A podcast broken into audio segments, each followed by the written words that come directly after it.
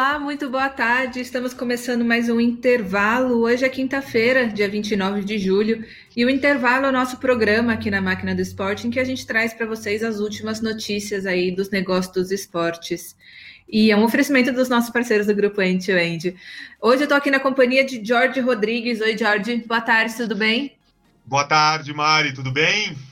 Tudo bem. Você viu que eu aposentei mesmo o senhor, né? Depois de você ter ter me dado um puxão de orelha, aí eu aposentei.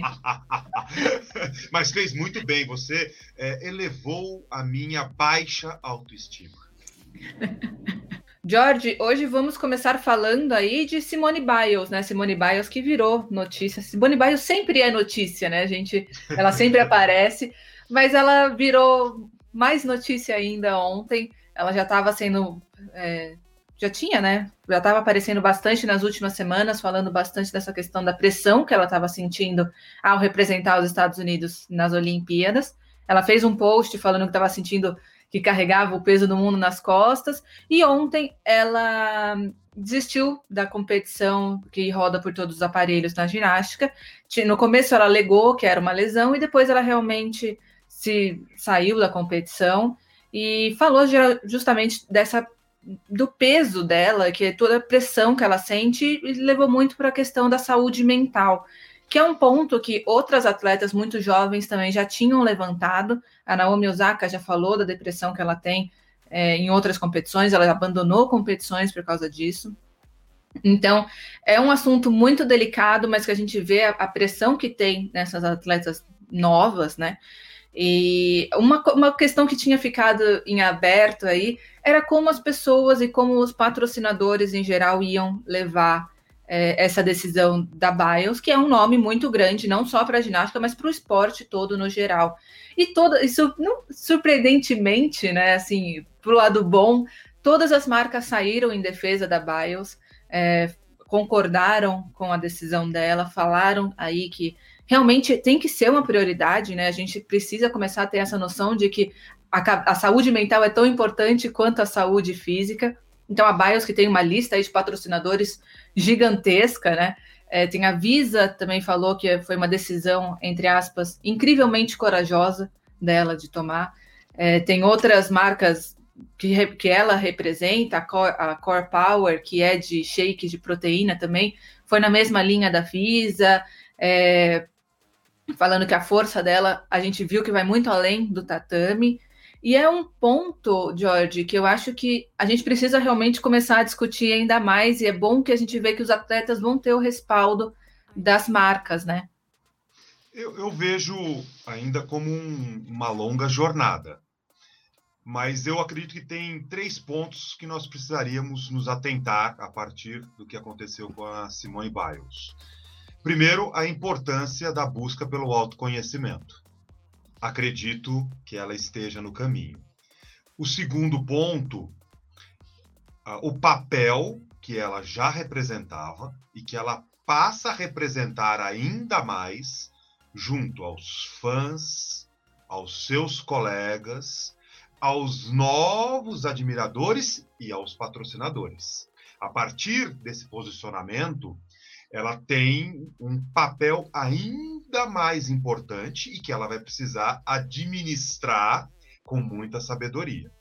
Em terceiro ponto, a importância da psicologia esportiva na formação do atleta, desde o início da sua trajetória até o pós-carreira.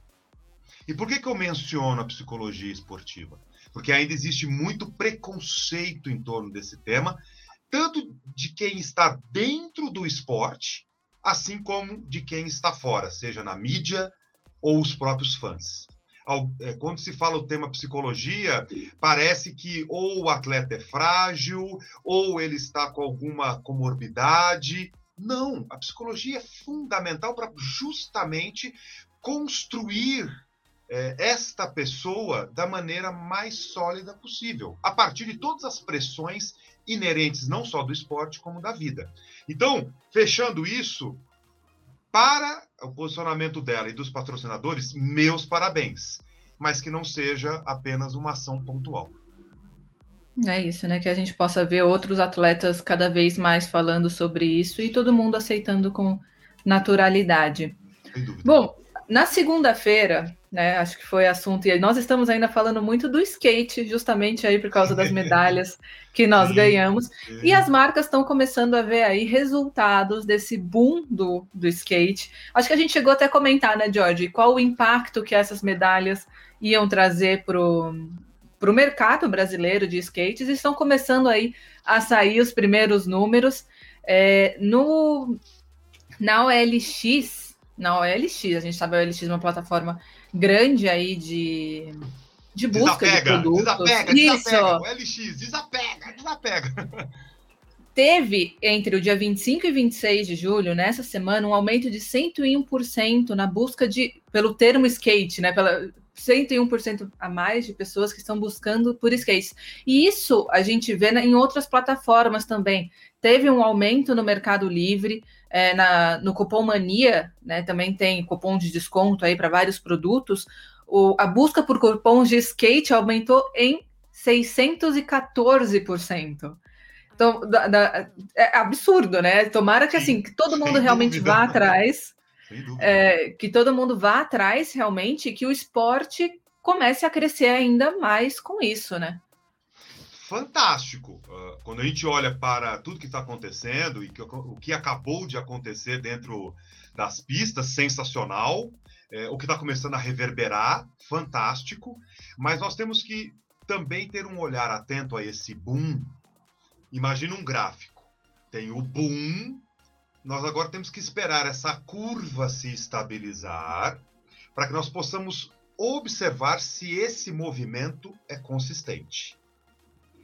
Isso é um ponto que eu considero é, fundamental já de, de bate-pronto. E que, a partir disso, seja realmente sustentável e que o, o ecossistema que gira em torno do skate aproveite esse boom, esse momento, para construir um projeto sustentável para a modalidade. Eu vejo tudo isso como muito importante, mas de início, é um boom fantástico. E tomara que também tenha, nós tenhamos os apoios do governo e mesmo instituição privada para que o esporte continue aí crescendo. Bom, ainda em Olimpíadas nós tivemos um caso muito curioso. Olha, eu, eu, minha memória não é boa, mas acho que é uma das primeiras vezes que eu vejo isso acontecendo. Foi o caso do português Jorge Fonseca.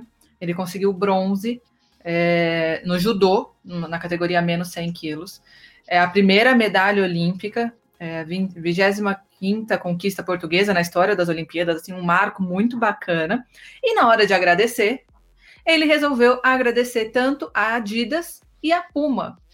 Mas nenhuma das duas patrocina ele. Ele não é atleta nem Adidas nem atleta Puma. Ele agradeceu realmente porque eles disser, ele disse que as duas marcas disseram a ele que não, ele, ele não tinha capacidade de, repre, de ser representante delas. Então foi assim, aquela, aquele, aquele, aquela pitadinha de deboche português, né? Que, mas é, é, virou assim completamente, né, George? Primeiro que ele já ter, se ele tivesse, se ele fosse atleta, tanto Puma quanto Adidas, já seria estranho ele estar tá agradecendo os dois. Mas agradecer porque eles não colocaram fé nele eu acho que é, é, é muito engraçado, né? Uh, assim como no livro Invasão de Campo, que trata da, do tema Puma e Adidas, um livro que inclusive eu recomendo, o, o, o Judoca ele fez uma invasão do tatame das marcas ao fazer esse tipo de comentário.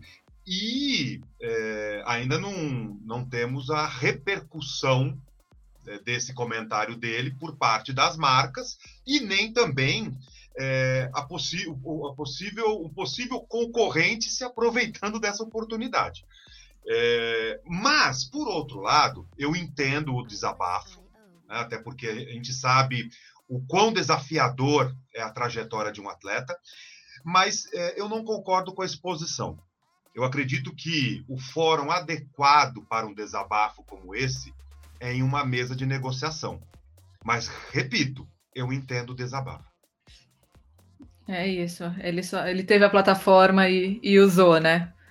Bom, e temos agora duas notícias em dois lugares. De... Falando em Portugal, a gente estava falando de Portugal, vamos continuar falando de Portugal, mas também vamos falar de Brasil. Vamos começar por Portugal, que eles liberaram retorno ao estádio a partir de sábado agora, para quem tem o passaporte vacina, né? O passaporte Covid que eles estão falando, que é justamente quem tem ou já tomou a vacina, ou tem o teste PCR feito, que é uma medida que a gente já viu acontecendo na Itália. A Itália também está restringindo a volta é, ao estádio para quem ou já está totalmente vacinado, ou para quem tem o teste negativado. E eles estão, claro, ainda restringindo capacidade em, em estádios e tudo mais.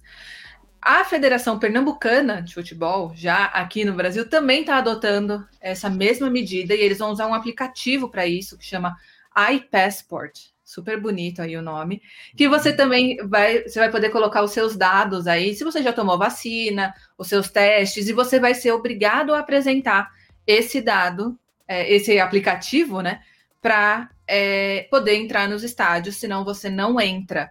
E acabou de chegar aqui no, a, a, notícia de que o Rio de Janeiro também vai começar a aceitar pessoas nos estádios a partir de 2 de setembro, para quem já tomou a vacina. Eles ainda não informaram se é para quem já está totalmente vacinado, né, já tomou as duas doses, ou para quem já tomou uma dose, pelo menos.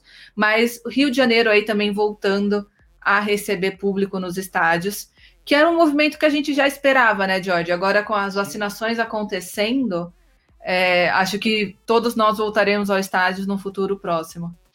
Que assim seja, mas é, separando as três notícias, né, nós temos Brasil, na verdade, com dois cases, e temos Portugal. É, primeiramente, eu, eu espero que estejam se baseando em cases, assim como, por exemplo, nos Estados Unidos, nós já temos observado a presença de público é, nas arenas, estádios e afins, torço para que estejam se baseando em cases. Por quê?